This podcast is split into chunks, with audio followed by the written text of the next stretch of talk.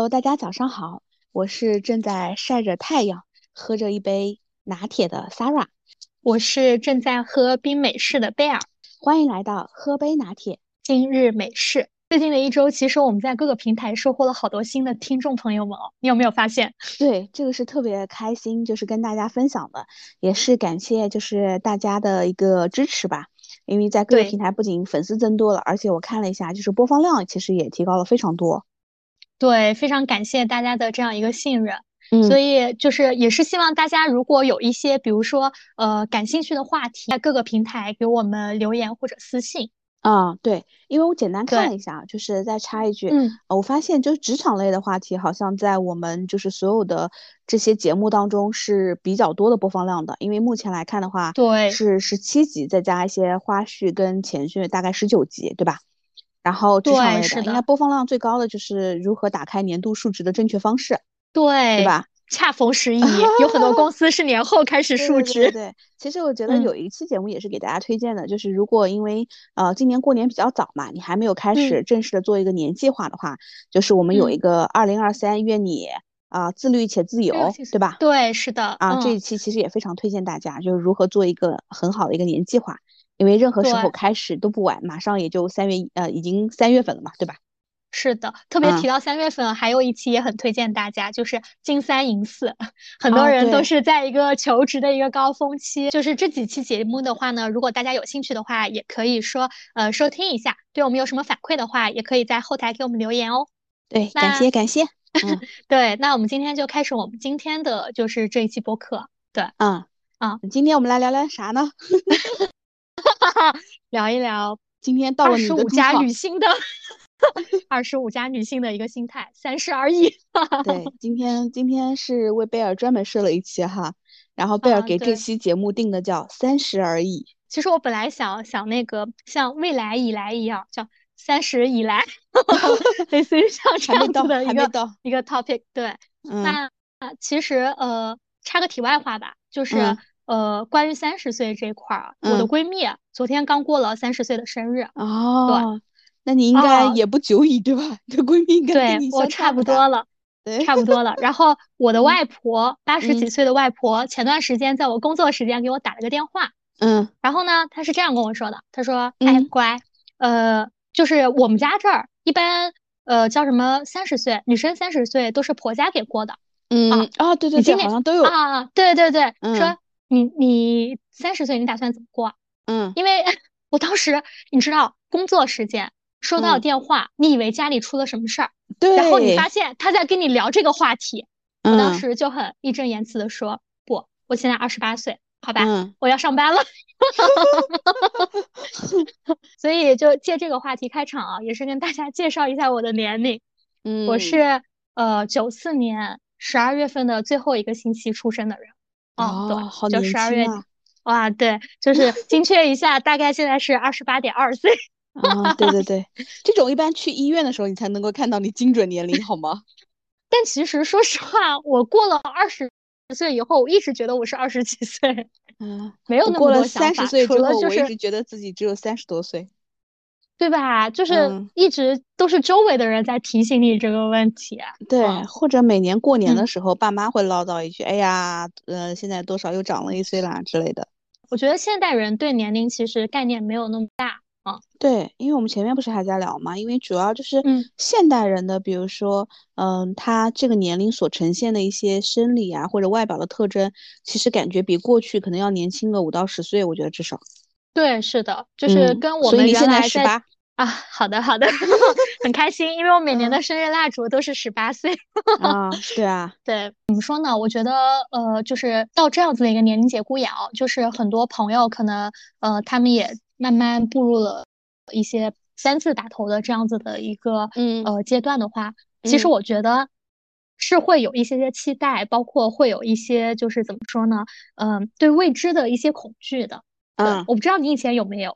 三十岁的我应该是在二零一五年，然后嗯那个时候我应该正好也面临着一个平台到另外一个平台的转换，然后我感觉啊，可能过生日的时候那一刻，哇，隆重庆祝了一下，我三十了，对，就是觉得啊，嗯。三十岁好像要承担很多的责任啊，好像会跟以前不一样啊，会跟二十九岁的自己不一样。但是说实话，就是在日子的这种推进当过程当中，你不会感觉你跟二十九岁的哪一天有什么不一样。对啊，感觉就就一天嘛，只不过那一天被赋予了特殊的意义。对，就跟结婚一样嘛，对吧？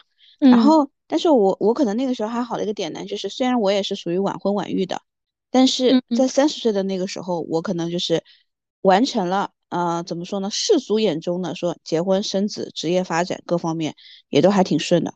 然后呢，年龄还有包括外貌啊，我基本上也不怎么焦虑的，所以也都还好。但是只是就是我可能到现在啊，我不知道五年、十年以后我会不会，就是但是我可能到现在我也不太会羡慕说年轻人。嗯啊，对，因为你觉得你一直都很年轻嘛，或者每个年每个年龄有每个年龄的美。对对对对对，就是这种啊。对，所以所以你你会害怕吗？我也不会觉得你有什么害怕的。其实我没有什么害怕，但是因为我自己是做 HR 嘛，嗯，其实我我觉得就像你刚刚说的，你完成了一些世俗对你的一些评价，那社会上其实对这个年龄段的女性会有一些社会的评价的，比如说啊。呃，就是我觉得大家都规定说不能歧视，比如说未婚未育，或者说女性的生育问题在求职过程中不应该被提及。嗯，但是其实你在实际的用人过程中是会有这样子的一个顾虑的。会的啊，对，那那其实对我自己而言的话，我也会觉得，当我到了这样子的一个阶段，我没有完成世俗给我规定的一些任务，我是不是会遭受这样子的一个职场歧视？嗯。然后另外一个的话，就是你能明显的感觉到，嗯，随着这个这一天慢慢的到来，就是周围父母啊长辈他对你的唠叨会逐渐增加，嗯。啊，比如说你在家，比如说跟我爸妈，因不管因为什么事儿吵架，最后都会落在你都多大了，你还不结婚？是的，是的。然后我像你这么大的时候，你都多大了？对对对对对，我觉得这个话真的很伤人。什么叫你都多大了，你还不怎么怎么的？啊，对对对。然后或者比如说在家不洗个碗，衣服没洗之类的。嗯。你都这么大了，你到时候成家了，你怎么把那个家过好？哦，对。哦，对。我我都不知道你们你们这些人哦，怎么把这个家操持好。对，就类似于还有一些老古板的父母可能说：“我看你以后到你婆家了，被人看不起哦什么的。”啊，我妈还会说：“我跟你讲，你这样子啊，你以后婆婆会骂我的，说我没把你教好。”我的妈呀，咱俩是同款吧？我告诉你 啊，真的，在某一些程度上是的，就是我会觉得，就是我自己没有这样一个焦虑，但是会间接性的，周围的人他会把这些情绪会传递给你，你会间接性的会去思考这样子的一个问题。然后还有一点的话，就是，呃，世俗意义上，不管是男女啊，都有一个三十而立这样子的一个说法。就之前网上有一个段子，说我父母在我这个年纪的时候买房、买车、养孩子、工作，我在我这个年纪的时候吃喝玩乐，问妈妈这箱牛奶我可以喝吗？不停的还在薅父母的羊毛，对吧？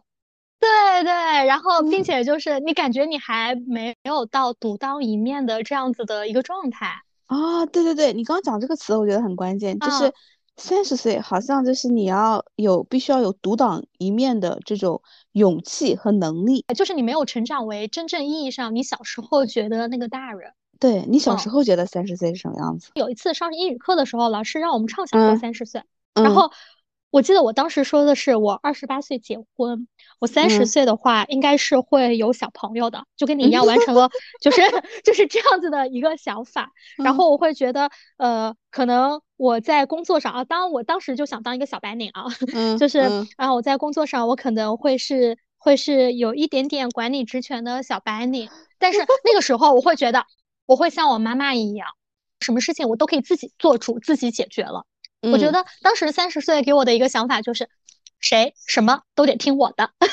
嗯，对啊，就是就是这样子的一个情况。那咱俩感觉有点像哎，我当时也是这样，就是我觉得谈不上说一定是个女高管吧，但是我觉得至少是一个中层管理人员。对对对，一个小 leader 嘛，对小 leader。然后你脑子中永远想象的这个呃情况，就是就像你讲的，家庭可能已经成家立业，对吧？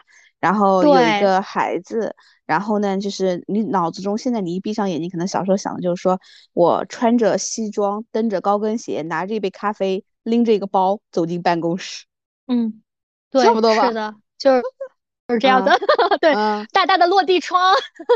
对对对 对对，哦，是的。那工作以后呢？然后，但其实。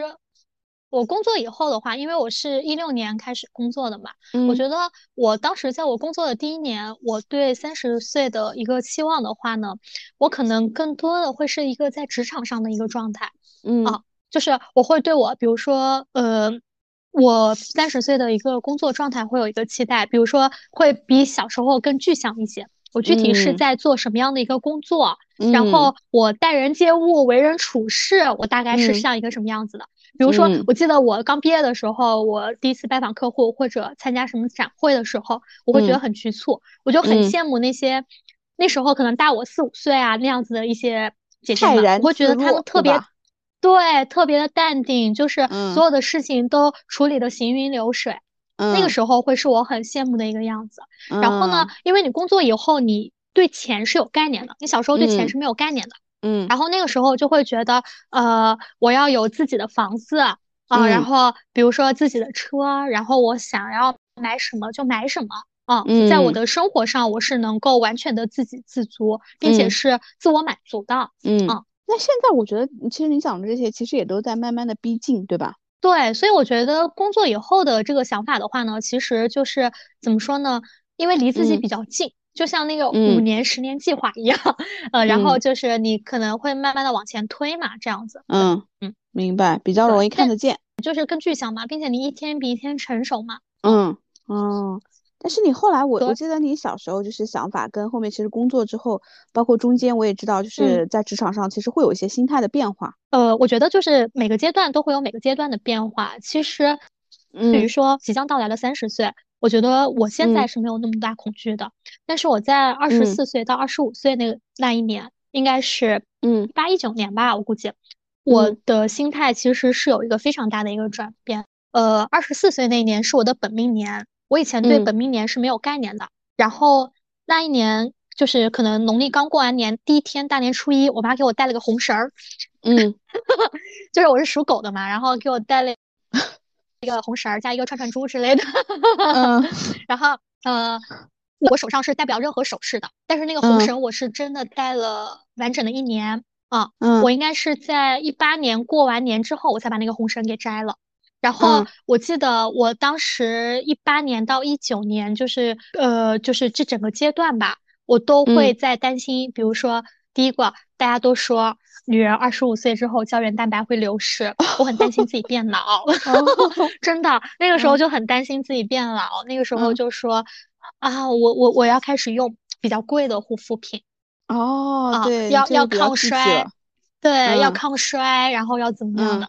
就但我现在都没有这个焦虑，我也不知道我当时为什么会有这样子的一个焦虑啊。第二个的话就是，我觉得我在事业上我是想要拼一下的，就我很想说。我是比如说同年龄当中最年轻的那个 leader，哦，啊啊，就是因为你知道那个时候嘛，就是其实呃会升的比较快一点，但是你的呃情商更更成熟一些嘛，对吧？然后那个时候就是会很想自己往上冲，然后会希望自己能够说在每一年每一个阶段你都是同年龄里面最年轻的那个人，嗯，就很拼，就是感觉二十五岁好像是一个呃我们说跑步。或者是一个那个跑步，就是感觉哎，前面一个里程碑插了一个小旗帜，好像我要在这之前完成一些加速，对吧？会导致比如说我去接力下一棒的时候，我能够就是有更大的一个势能去支持你往前冲的更快。对，是的，是不是这感觉？对，就是感觉，呃，这样说吧，就是其实这件事情呢，你放在后面几年你是不晚的，你是正常的，但是就感觉哎，我坐在所有人的前面。那我后面会更好，对，然后包括像当时生活中的话，呃，生活中的话，其实我因为那时候刚工作几年嘛，就是你肯定比你刚工作的时候，就是经济会更自由一些，啊，并且那几年经济情况也很好，就是你是赚到一些钱的，嗯，所以真的是你想要什么就会给自己买，嗯，呃，就是及时满足，嗯。嗯。然后包括像吃喝玩乐，想要去尝试什么都去尝试什么，因为告诉自己的就是我我当时的想法是，我也可能三十岁左右会结婚啊。当时告诉我自己的就是，就是你这么自由，嗯，呃，随性的日子不多了。啊，你可能就这么几年了，真的。我当时我的想法就是，你可能就这两三年了，就特别是在二十五、二十五岁那会儿，你可能就这两三年了。然后你现在就是你经济呃独立，你还不需要说为一些车子房子你去攒钱，或者上一代下一代去翻身。啊，对对对，因为我当时想，我可能后面几年我我 maybe 我有自己家庭嘛，你就不一样了，所以那个时候会是对，会是对自己很好的这样子的一个状态。嗯，哦。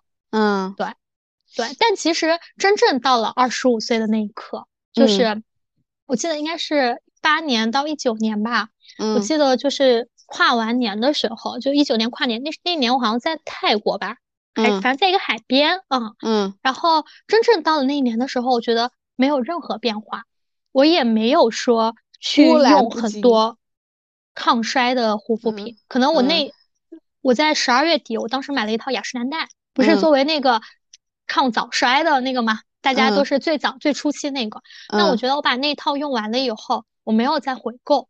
嗯，我可能用的还是我二十四岁的那些东西。嗯 啊，然后你就是你吃吃喝喝的状态，你可能觉得跟你前两年也没有变化。嗯，喜欢吃的还是就是那些啊。嗯，然后包括说呃你的，比如说。家庭啊，包括你的感情生活啊，就没有什么变化，跟你二十四岁没有任何变化啊。嗯，对。但是就是在前一年那种心态的一个波动，我会觉得，呃，它会让我一路的想往上去追赶，就那个状态我是记得很清楚的。对，就是昨天我还跟一个朋友聊，就是你会发现啊，我们人很多时候那些期待也好，恐惧也好，第一是因为就是那个东西离我们远的时候，其实很未知，对吧？我们只能凭身边一些人的经经验啊，或者过来人的一些建议，然后去想象，哦，他是那样的，我会不会是那样，对吧？他说二十五岁然后胶原蛋白流失了，我会不会也是那样？我们可能就会忽略了他们还会有其他的因素导致他们那个变化。然后当你真正走近的时候，就是有的时候走近了，你反而能够看清楚这个东西嘛。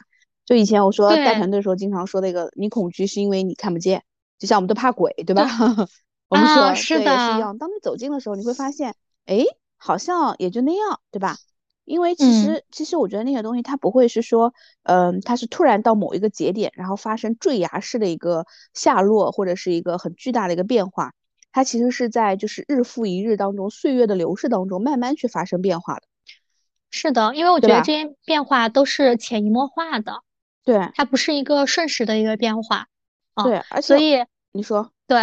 因为有二十四到二十五岁的这样子的一个心态变化，并且我觉得我有过这样子的一段经历，呃，所以我对后面比如说即将到来的三十岁啊这样子，就是不会有太大的一个焦虑和害怕。嗯，对，因为你会发现，哎，二十四岁之前我怕过，后来发现，对，不过如此，对吧？记得我去年，我当时我还跟你聊到，就有一次录完节目，我们聊到，就是我会说。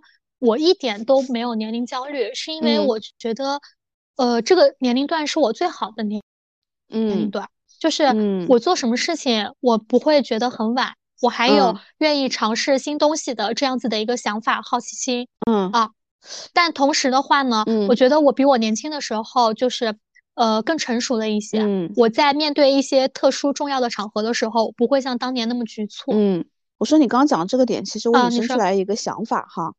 就是，我不知道你有没有感觉到，就是你，你有没有想过，就是就像现在学生啊，包括我儿子也是一样，就是小的时候我们上学的时候，其实总指望着长大，对吧？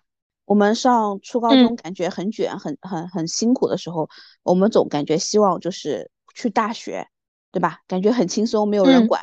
然后去了大学之后，你会发现，如果有一些可能，呃，学院啊，或者一些就是专业老师，可能也都会讲说，啊，你们好像要为后面的，比如说四年之后的一些选择做准备。你是考研啊、工作啊还是什么？就是你感觉在前面的那些我们说的是标准化的路上，总有人在不停的把你往前去推，对吧？是的。然后你会发现，你到工作了之后，我们我们其实一直在羡慕的是说，感觉是那种很自由，自己可以掌控自己人生方向的那种感觉。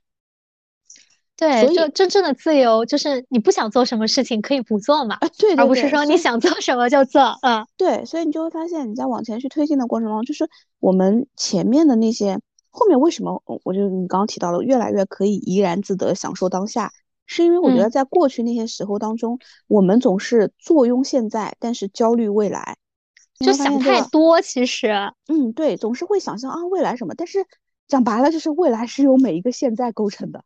对，所以我觉得大家如果在这样一个年龄段，真的不要去焦虑，你过好每一天就 OK 了啊。其实我觉得焦虑，你顶多就是焦虑一下明天的就可以了啊。因为你把每一个今天、明天过好，我觉得你的未来不会差的，对对吧？并且现在变化太大了，对。虽然说我们都会做计划，甚至很多时候要求大家做五年、十年计划，但是那只是计划而已。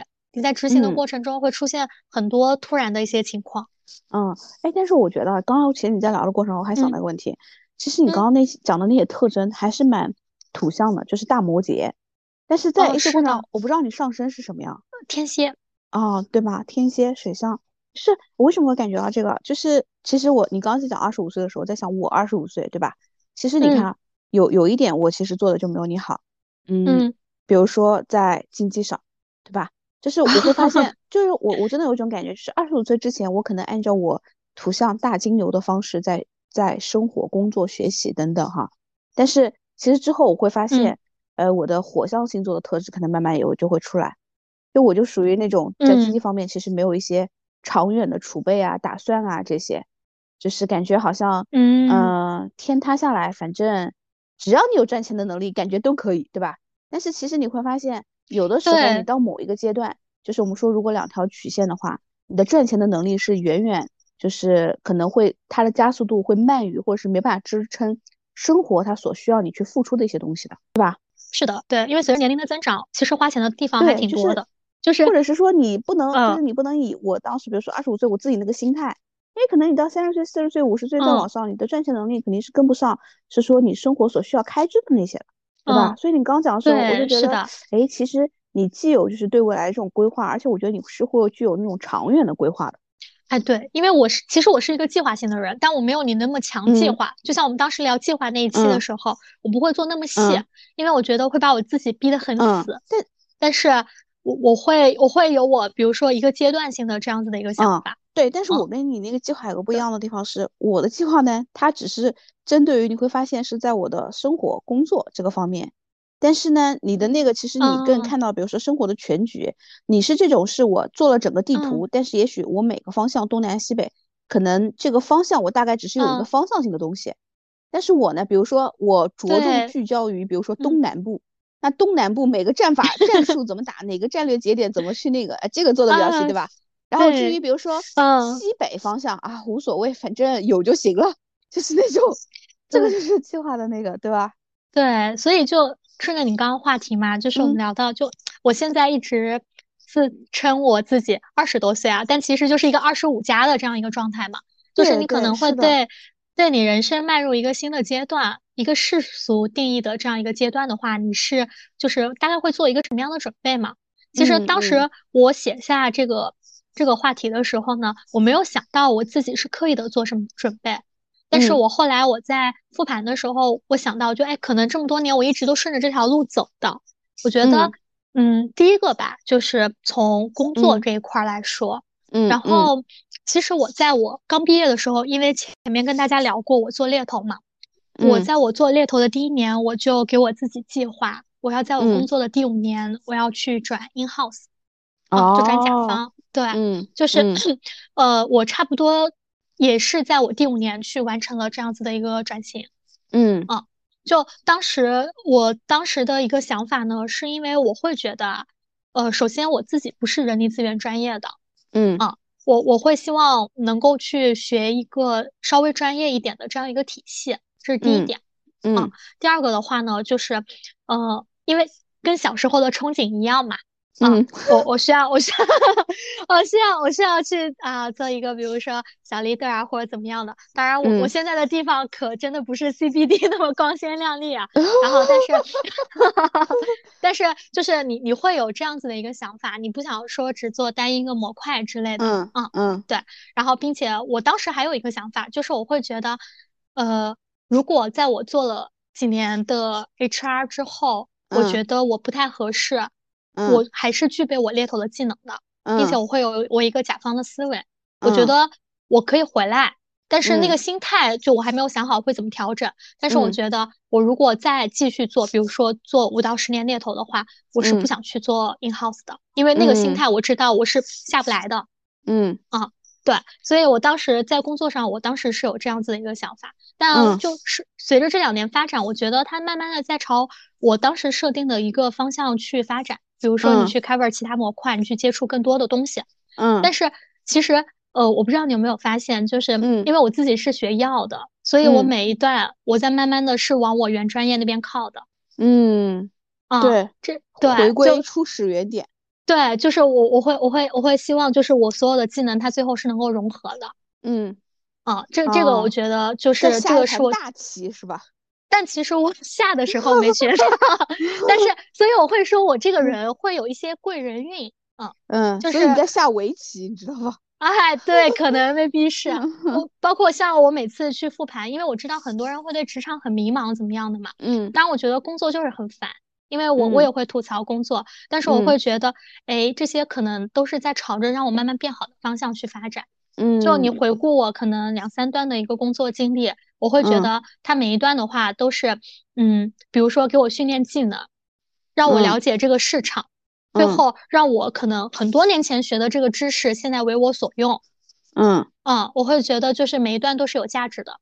如果不管缺失了哪一段，它都不会成为现在的我。就是其实是把过去的一些点，你会发现连成了线，连成了面。对，嗯，是的。所以我会觉得，对我会觉得，就是首先，我觉得在比如说工作和职场上吧，就是大家每个人他都会有自己的这样子的一个想法或者规划。嗯，那其实，呃，当到了一个可能所谓成熟的这样一个阶段的话，可以回顾一下自己的一个过往，就哪些东西你是可以，就像 Sarah 刚刚说的，你去把那个点连成线，再连成面。嗯，然后去促使你在下一个阶段更好的一个发展。对，所以这个是你在工作上做的一些准备。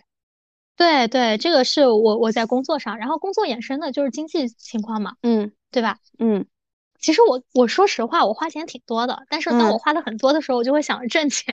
哦，我觉得我觉得最大的一个变化吧，就是因为我在去年我开展了很多副业。嗯，你在收入管道上其实做了扩大。对我我会去做开源，因为。我首先，我这人的消费观就是，嗯，我的钱大多数花在吃喝，包括玩乐上，就是，嗯，就是就是我我可能对一些嗯，就是奢侈品之类的，我不是很感冒啊，嗯，啊，对，就是我不太会去买这样一些东西，但是我很注重体验感。所以就是你已经怎么说呢？升华了，就是你更注重其实精神精神层面的消费。不，但其实我也会很想要包啊。但是如果这个包，比如说这个包和跳伞，我只能选一个的话，我可能会选跳伞。我会觉得就是，我可能十年以后我还能买个包，但十年以后我不敢跳伞。就你懂这个点吗？但是但是买包的人他会告诉你，你三十岁背背这个包，跟你四十岁背这个包就不一样了。哎，就跟我闺蜜。之前给你就分享过嘛，就我闺蜜之前跟我说，她说，嗯，二十五岁的时候我可能想要 Mini Cooper，你现在问我四十岁要不要，我觉得我开不出去了。对啊，然后然后就是因为我之前就是坦白来说，就之前有一个韩剧，我不知道你有没有看过，叫《浪漫的体质》，嗯，没有，朦胧体质应该没有看过。然后它里面有一段就是差不多这个年龄段的闺蜜吧，然后在聊天的时候就说，一个人跟另一个人说。哎呀，钱到底什么时候会有啊？嗯，啊，对，嗯，然后另一个人就说钱会一直没有，然后那个人又说说，所以人生就是什么都没有了，就是因为我觉得这个年纪大家就是首先很在意的一个事情，暴富搞钱，嗯，对吧？何以解忧，唯有暴富。然后包括之前很火的深圳女孩搞钱，对吧？嗯嗯，对。因为这个年龄段就是你你会有很多经济状况，比如说你不太好意思跟父母伸手要钱了，逢年过节你你可能还要给他们点钱，嗯，你的社交，然后你可能要买房子、买车子，这些可能在你觉得非常巨款的这些钱，居然是要由你来出的，嗯，啊，我觉得这个就是可能会是现在很多人就面临的一个很大的一个问题，但呃。因为可能我自己没有买房，就是我没有一个就是很大的这样子的一个壳，就是压在我身上。嗯，但是我会觉得，首先第一个就是理财嘛。嗯嗯，就我自己是一个不怎么记账的人，但是我每个月我有工资的话，我会呃会有一部分我会直接就是存定期。嗯啊，就是就是不会动的，基本上不会动。我觉得你这个习惯真的很好。啊，但但其实我自己会用信用卡之类的，就是我还完信用卡以后剩多少，然后我就会存定期干嘛的。嗯，然后并且其实因为我跟父母住，所以我在嗯应该是工作的第二年，一七年吧，嗯，我就每个月给他们打钱。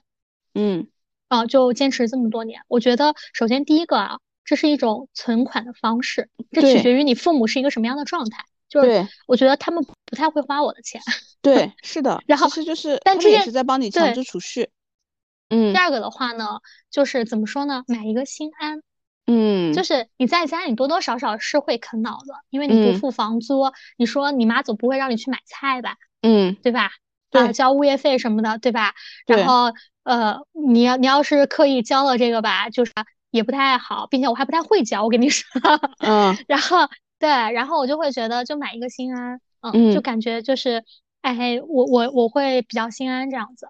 然后，对，然后就是我自己之前炒股啊，买基金啊，就也亏过嘛，然后也也有也有也有小赚过一些。然后另外一个就是刚刚提到的开源，但是我觉得我开源，我跟我周围的朋友一些开源不太一样的点就是，我开源的钱我一笔都没有动，嗯。就是我所有开源的钱，不管是以什么样的形式副业，呃，挣到的一些钱，我都是在一个卡里的，就是从来都没有动过。可能我没有想好这笔钱要花在什么地方，但是就是我会看着，比如说你哪怕哦，你只是进账，比如说一百块钱，嗯，对吧？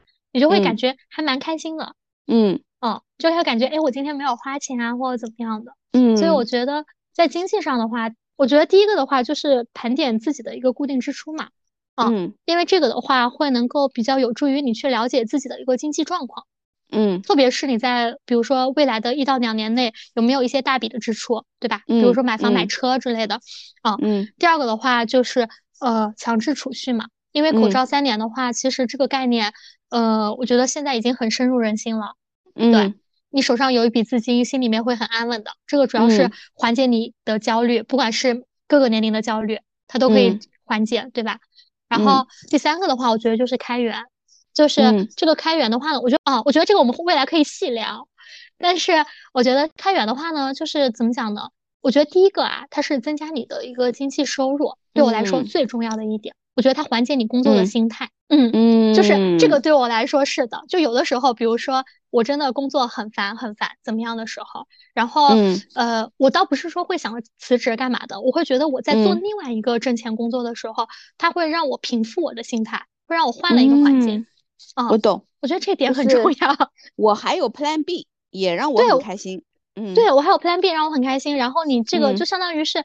你用不同的工作去调节了，当然这话说的有点惨啊，但是，但是怎么讲呢？我觉得这个它也是你调节整个人状态的一个很就是很好的一个那个很有效很 work 的方式，对，很有效的一个方式，对，嗯，我跟你说，刚刚我还说我不羡慕年轻人，现在我羡慕你，就就是我没贷款是吧？啊，不是 贷不贷款这个事儿倒还好。就是我觉得人跟人之间真的天赋是有别的，你懂吗？就是以前我在讲这句话的时候，基本上都是我的智商或者是一些东西在碾压别人啊。但是呢，但是我跟你说，就是你在讲这个时候，我不知道你之前有没有看过一些理财的书哈。嗯，就是我可以这么跟你讲，我看过的理财书真的也不少，从各大方法论。对，从各大方法论再到某细分领域的，甚至于一些经典的，比如说彼得林奇啊，对吧？比如说一些原来巴菲特的老师嘛，就是那个，就是各种流派吧。但是最后不是可以看了价值投资的流派嘛？然后再到一些比较浅的啊，就是国内的一些，嗯，就就不说了哈。还有一些，比如说像什么之前很早以前看的什么七分钟理财呀，就是很很一些很粗浅的课，就包括我不是说我儿子都看的，就是很入门的这个理财书籍，小狗钱钱之类的啊。小狗芊芊。其实我会发现你的实践其实都已经在做了，对，所以我跟你说嘛，人跟人之间这个天赋啊，真的是有别的。就是我就是那种看了那么多理财书，但是也没把我的财理好的那一挂啊。我我也没有理好啊。对，但是我觉得这些东西我是实践过。对，而且你这些实践呢，就是比如说一些强制储蓄啊，一些信用卡，其实这些书里面都有讲到，都有讲到。就是你得先储蓄嘛，就储蓄是那个。嗯。但是很多年轻的时候你不会觉得，就是就像你刚刚讲，很多年轻时候觉得啊，我一个月就几千块钱，对吧？我还要再储蓄，我怎么生活？但他说有些人他就是，比如说你每个月假设。假设你现在五千块钱，你固定储蓄百分之十，你都是百分之十，那你少五百块钱，你其实也感觉不到什么，对吧？比如说等到你再涨七八千，啊，你再储七百七百八百，哎，你也感觉不到生活有什么，其实。对。但是慢慢慢慢的积少成多，这个习惯它就会养成了。对，是的。对吧？或者说，嗯，你说，你觉得你的钱不够花的时候，你就开源嘛，你就想一些其他能够挣钱的技巧。对对对对对，吧？而且而且，其实我以前就是，不管是你知道的，就是你看提成啊什么的，其实也挺多的。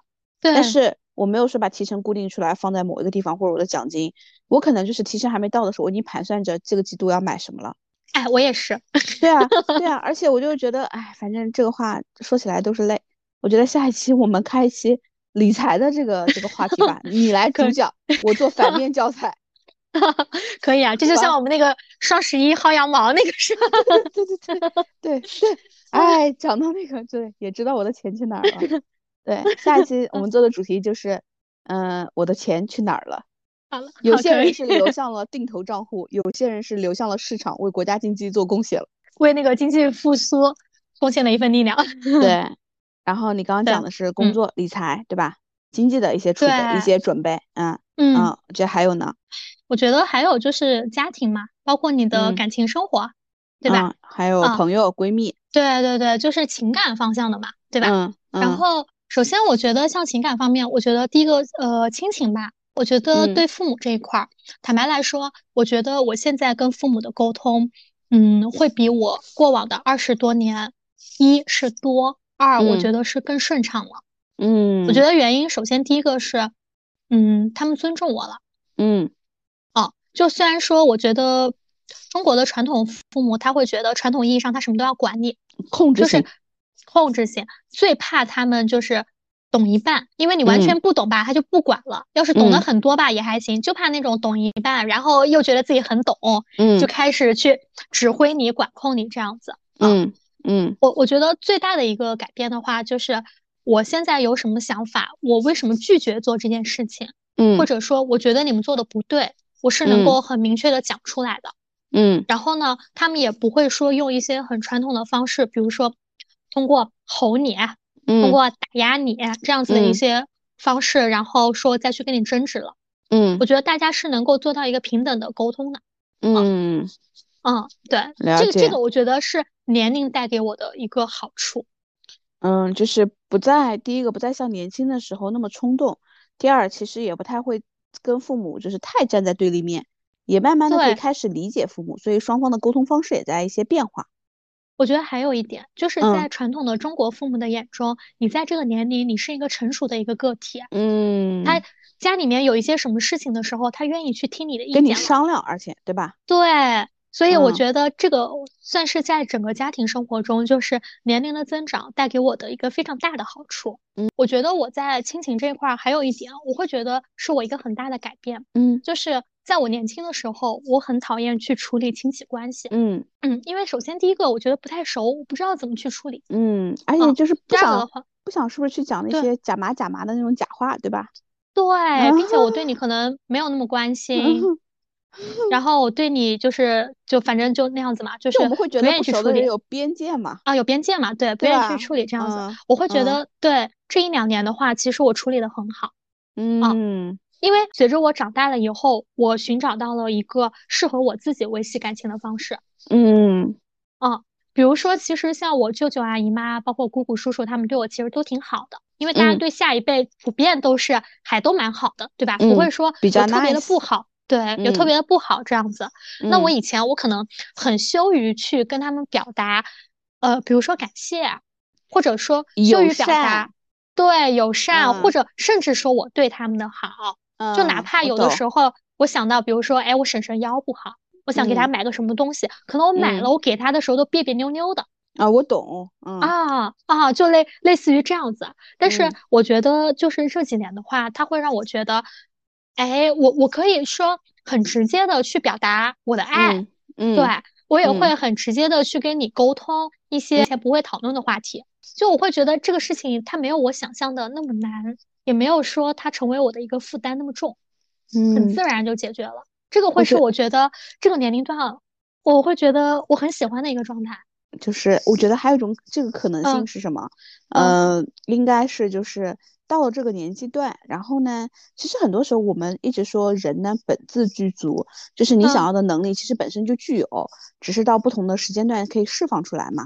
嗯，这个时候呢，你可能不管是因为在工作中还是在生活中的一些成熟度，我觉得还有一个就是他们尊重你了。对，然后 我的姑姑婶婶们或者他们也年纪大了，对吧？我可能也应该承担起我们这代人去照顾长辈的一些。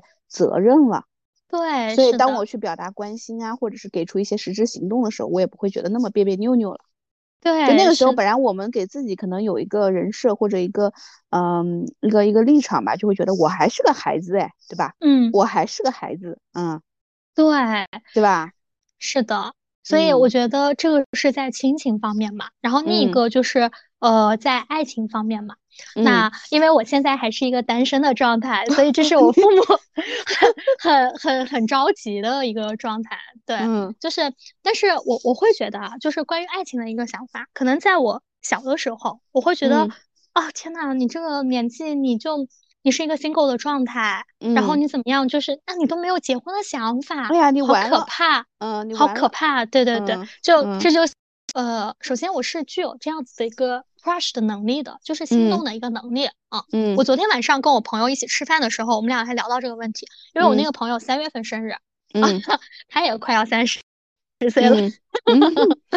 然后呢，然后我们俩在聊这个问题的时候说，呃，我们俩一个很大的不同就是，呃，你现在对爱情你是有期待的，嗯，但是你那个期待呢，你不像说你小时候那样子的懵懂和憧憬，你知道你自己想要什么和不想要什么。嗯，但是你不太会强求。第二个的话就是，呃，你是还有心动的能力的。嗯，我觉得这一点很重要。嗯嗯，对，这个是当时他对我的一个那个想法总结吧。就是我会觉得，呃，确实就是，呃，我还挺享受，比如说去跟一些嗯一些可能让我心动的一些异性啊，啊异性啊，他们去比如说去沟通啊，去交流之类的，我不排斥这些。嗯。因为我觉得，首先在这个年纪了，大家没有什么需要羞耻的地方，对吧？嗯。如果你觉得结婚生子是你人生的必修课，你就要去认识新的人。你不要说排斥，说我天天在家里面，我什么都不干，这样子等着如意郎君从从天而降。我觉得这个心理真的一点都不可取，对吧？对。然后你可以去接触，但是大家是很平等的接触。其实我我不是很喜欢有一些女生会觉得。嗯，我我要去跟一个男生都不算 dating 嘛，可能说我们去见面之类的，嗯，你就要请我吃饭，你可能就要请我买东西，你就要说一直很主动。那可能在我的爱情观里面，我不是这样子的。如果我喜欢这个人的话，我会呃主动的，比如说去联系你，去 approach 你，去认识你，用我喜欢的方式去表达我的喜欢。去表达我的喜欢，但如果我们俩可能说只是在一个慢慢熟悉的阶段，我还没有说很喜欢，大家只是一个了解阶段的话，那我觉得就是大家就是一个很平等的沟通。嗯，对你不要对每次见面去抱有特别多的一个期待，但但你比如说遇到你会比较心动的这样子的一些对象的时候，嗯，你是能够去很直接的去表达你的爱意或者想法的。即使说你是被拒绝了或者怎么样的话，你不会觉得尴尬和后悔。嗯，啊，嗯，我觉得这个是我这个年龄段，就是我现在的这样一个爱情观。我一直跟我朋友们说，很少有人可以做到像你这样。哦，昨天他他后来还跟我讲了一下，他说，嗯，我希望你三十五岁的时候也有这样一个想法。我说，我说我三十五岁的时候应该是有小孩的。他说，你不要那么笃定。那不一定。对。对 对，他说你不要那么笃定。对，就是就是我我会觉得，呃，这个年龄段的我的爱情观的话，就是嗯呃更大胆，嗯，没有那么别扭，没有那么多的拘束。对，没有那么没有那么多别扭，所以我会觉得就是还 OK，并且其实在我的，因为我是摩羯嘛，我骨子里面其实还是会有点保守，怎么样的？就是在我的整个传统价值观里面而言，起码我现在觉得结婚生子，我应该会是我现在做的，嗯，会去做的一个事情。然后呢，我昨天还说，我说，嗯，如果这件事情是我现在觉得我非要做的话，嗯，那它就是我的一个 KPI。那我就，那我就需要用解数学题的方式去把它解决，去完成 KPI 的方式去解决，去分解。啊，当时我讲的是做数学题的一个方式，我还没有没有讲那么深。然后他说，那我没有你这么想开，我会觉得就是我在整个状态中，我我整个人心里接受不了。然后我当时我就说，我说，但是你要想，你小时候解出一道数学题的时候，你也是开心的。嗯。然后这个就是关于爱情嘛，然后另外一个我觉得就是关于友情嘛。其实我会觉得我周围的朋友是两极分化的这样一个状态。就一部分的话，他就是传统意义上已经结婚生子有家庭了。吓死我了！反正我以为你要说的，但你跟感觉跟我预估你要说的差不多。我的朋友呢都是两极分化的，一波呢就是很年轻的，一波呢年纪比较大的。我在想，我是左边的还是右边的？就是没有没有没有，就是我我会以已婚未婚啊，我会我会以孩子这个事情去区分这一块儿。就首先我会觉得有孩子的朋友的话呢，嗯，确实有的时候你约出来很难约，他的他的重心会变完整的，不是他的周末是完整的。对，是的，嗯，他他的对，就他的一个重心的话是会有一个变化的，嗯，甚至说大家在聊的一些话题当中不自然的。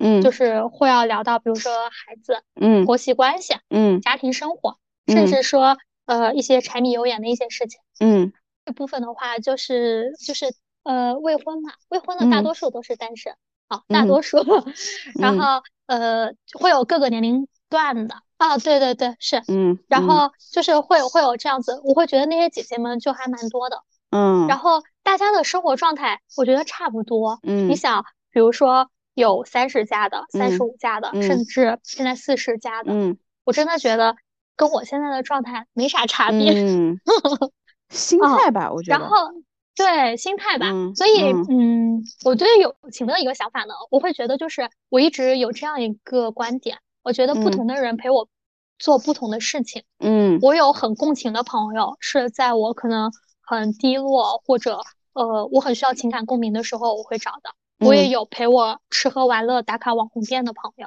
嗯，然后对，也会有那种上班摸鱼搭子，嗯，啊，甚至甚至会有一些朋友是我在，比如说我之前提到我在处理我一些亲情问题，涉及到送礼啊什么的时候，我会去问的一些人，嗯，啊，包括会有一些职场的人际关系的，嗯，对，当然我会有就。我我觉得，呃，这一类人的他们的感情，就是我对他们感情是差不多的，大家会定期去维护的。我也会有那种可能陪我认识了十几二十年的朋友。嗯，对，就是呃，我我觉得就是我对友情的观念就是，你不要把你自己一个人的所有的情绪寄托在一个朋友身上。嗯，当然你会有一直陪你走很多年的这样子的一个朋友。我觉得你这样分开之后，放过自己，放过别人。对。同意，同意，对对，所以这个就是你刚刚讲的情感的这个部分，对吧？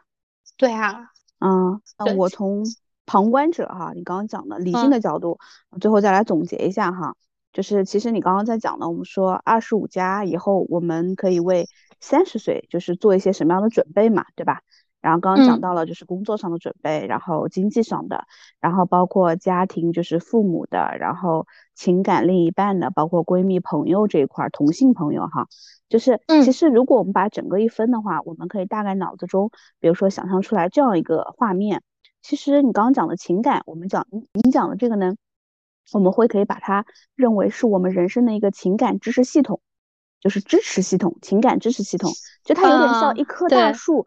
树下面的那个根，它是可以源源不断的给你提供养分的，对不对？就当你累啦，当你回家啦，对吧？你可以跟父母聊，跟你的亲戚朋友，对吧？然后就是有不同的朋友类型啊，可以给到你不同的支持，对吧？包括你可能呃有 crush 的对象也好，或者是 dating 的，或者是可能未来你的另一半之后，你就会发现它就是我们这个大树，就是我们树根下面的我们的养分，是吧？我们需要去修的。对，然后刚刚讲的工作也好和那个经济状况，它其实就像树长出来，我们人人们能够看到的样子，就是很多时候我们去看到一个人的时候，我们不是先看到啊，我能够一眼识穿，好像你的父母朋友是什么样子的，不是的，我们先看到的是你在工作中什么样子，你大概呈现的一个经济状态是什么样子，对吧？对，就你的表象。对，嗯，对，所以我觉得我们可以为三十岁做出准备，就是说我们经常说人生其实是要需要平衡的，所以说就是有些人他会。过度的追求就是外面的枝繁叶茂，但是忘了就是呃树根底下的一些养分，对，所以人呢你就会觉得他会有一定的落差跟缺失感，心里面，对吧？但是有些人内心会很空虚，对他每天他可能嗯不能说无所事事吧，但是他没有自己的一个主要的一个核心的赛道也好，自己想要去做的事情也好，可能每天我们说哪怕跟朋友啊、父母啊交流，你都会感觉啊我的情感，然后呢我好像也很失落，就是我一直很失落。找寻不到成就感的来源，是的，对吧？对，所以我们说，就是树的上面部分和我们看不见的下面的养分部分，我们就像你刚刚说理财也好，对吧？盘点固定支出也好，我们也可以通过一个，就是你哪怕拿一张 A4 纸，也可以出来画一画。哎，我树根下面的这些知识系统分别有哪些，对吧？然后我上面的这些工作也好，经济状况也好，现在大概就是我这个树枝啊，这个叶子啊，长到什么样的程度了？对，是的。我觉得这个是可以从宏观上去看的一个部分。你这样总结就显得特别具象，对，就是那也是你刚讲完了之后，我因为我我其实你以前也就知道嘛，我比较擅长于打比方，对吧？啊，是的，是类比。对，就是你讲完之后，我就会有这样的一个画面。嗯，然后嗯，我觉得再回到我们嗯，这个是第一个部分，就是你刚刚讲完我的一个感受哈。然后第二个点呢，因为我们其实在就是我我我可能就是职场上这个方面就是。不跟你说嘛，理性思考，动不动就往可能那个上面靠嘛，对吧？嗯，我觉得就是经济方面，刚刚讲了，我真的是不擅长。我觉得贝尔讲的已经很详细了，下一期我们可以专门开一个节目来讲，对吧？但我觉得在工作上面，如果二十五加，你想哈，要么二十五岁以后，二十五岁吧，嗯，要么就是你研究生刚毕业一年多，刚刚开始，对吧？对，我觉得，然后要么就是你工作了三年，对吧？嗯，我觉得这个时候呢，其实再往后面储备的时候，选择一个大的。可以发展到三十岁的这样一个方向是非常重要的。是的，啊，就是你，因为因为你想一下，到三十岁，如果你你觉得就是这个里程碑是你的一个小旗帜，要往那一插的话，你需要在前面有个这么几年时间去积累一些势能的。对啊，所以我觉得大家就是在工作上的储备的时候，包括我会发现啊，这个这个是一个真实，就是我们每天在招聘过程中遇到的。二十七八岁以后，真的对女性，如果你那时候还没有离婚，不太友好。呃，对对对，太不友好了。所以如果那个时候你顶多吧，我觉得在二十六七岁，你再换家公司啊，你可以就是在后面的话做个两三年啊，各方面，如果在那儿能够完成一些结婚生子，就社会世俗意义上要求你做的，可能对你选择择业来说的话会更有优势。当然，如果你是自己去 run 一些 business，或者是做一些自由职业者，当然这个是不受影响的。我们只说一些就是职场人。啊，我觉得二十五就是毕业之后的这段时间到二十七岁吧，你需要积累一个方向。然后，如果你觉得需要转化平台的话，二十七岁左右吧，就是会好一些啊。对，是的，对。然后刚刚讲到一些社会评价啊，其实我觉得，呃。如果你真的自己是有这样子的一个想法的，就是你你可能会觉得我 single 会很好，或者说我宁缺毋滥这样子。嗯，我职场上虽然会有这样子的一个情况，但还是大家以能力去，比如说评定的。当然，大城市的话会对这样子的一个现象其实会更包容一些。坦白来说，是的，是的。啊，所以如果在这个方面，就是求职过程当中，你会遇到面试官的一些挑战啊，或者是什么？因为这些可能我们不太方便在节目里面讲，对吧？嗯，你也通过可以留言或者私信的方式，我们可能也会有一定的方式，你如何去应对面试官的一些对于你年龄啊、婚育啊状况上的一些挑战。对，是的。嗯嗯。那嗯，在节目的最后吧，因为我之前我看过一部韩剧啊，就我刚刚提到的《浪漫的体质》，它其实讲的就差不多是这样一个状态的女性的一些故事。我想用它里面的一句台词说结尾，嗯，就是呃说呃我仔细想了想，感觉就是我们这个年纪是特别棒的一个状态，嗯，在重新开始什么也在在重新开始什么也不会尴尬的年纪里最老练，在重新开始什么都会有一些别扭的年纪里面最敏捷。嗯，突然感觉好有生机，原来我们既年轻又聪明。嗯，也希望我们都在更好的明天啊。对，我觉得每一个年纪都是你当下最美好的一年。嗯，好，那今天的节目就到这里啦，谢谢大家。好，谢谢，拜拜，拜拜。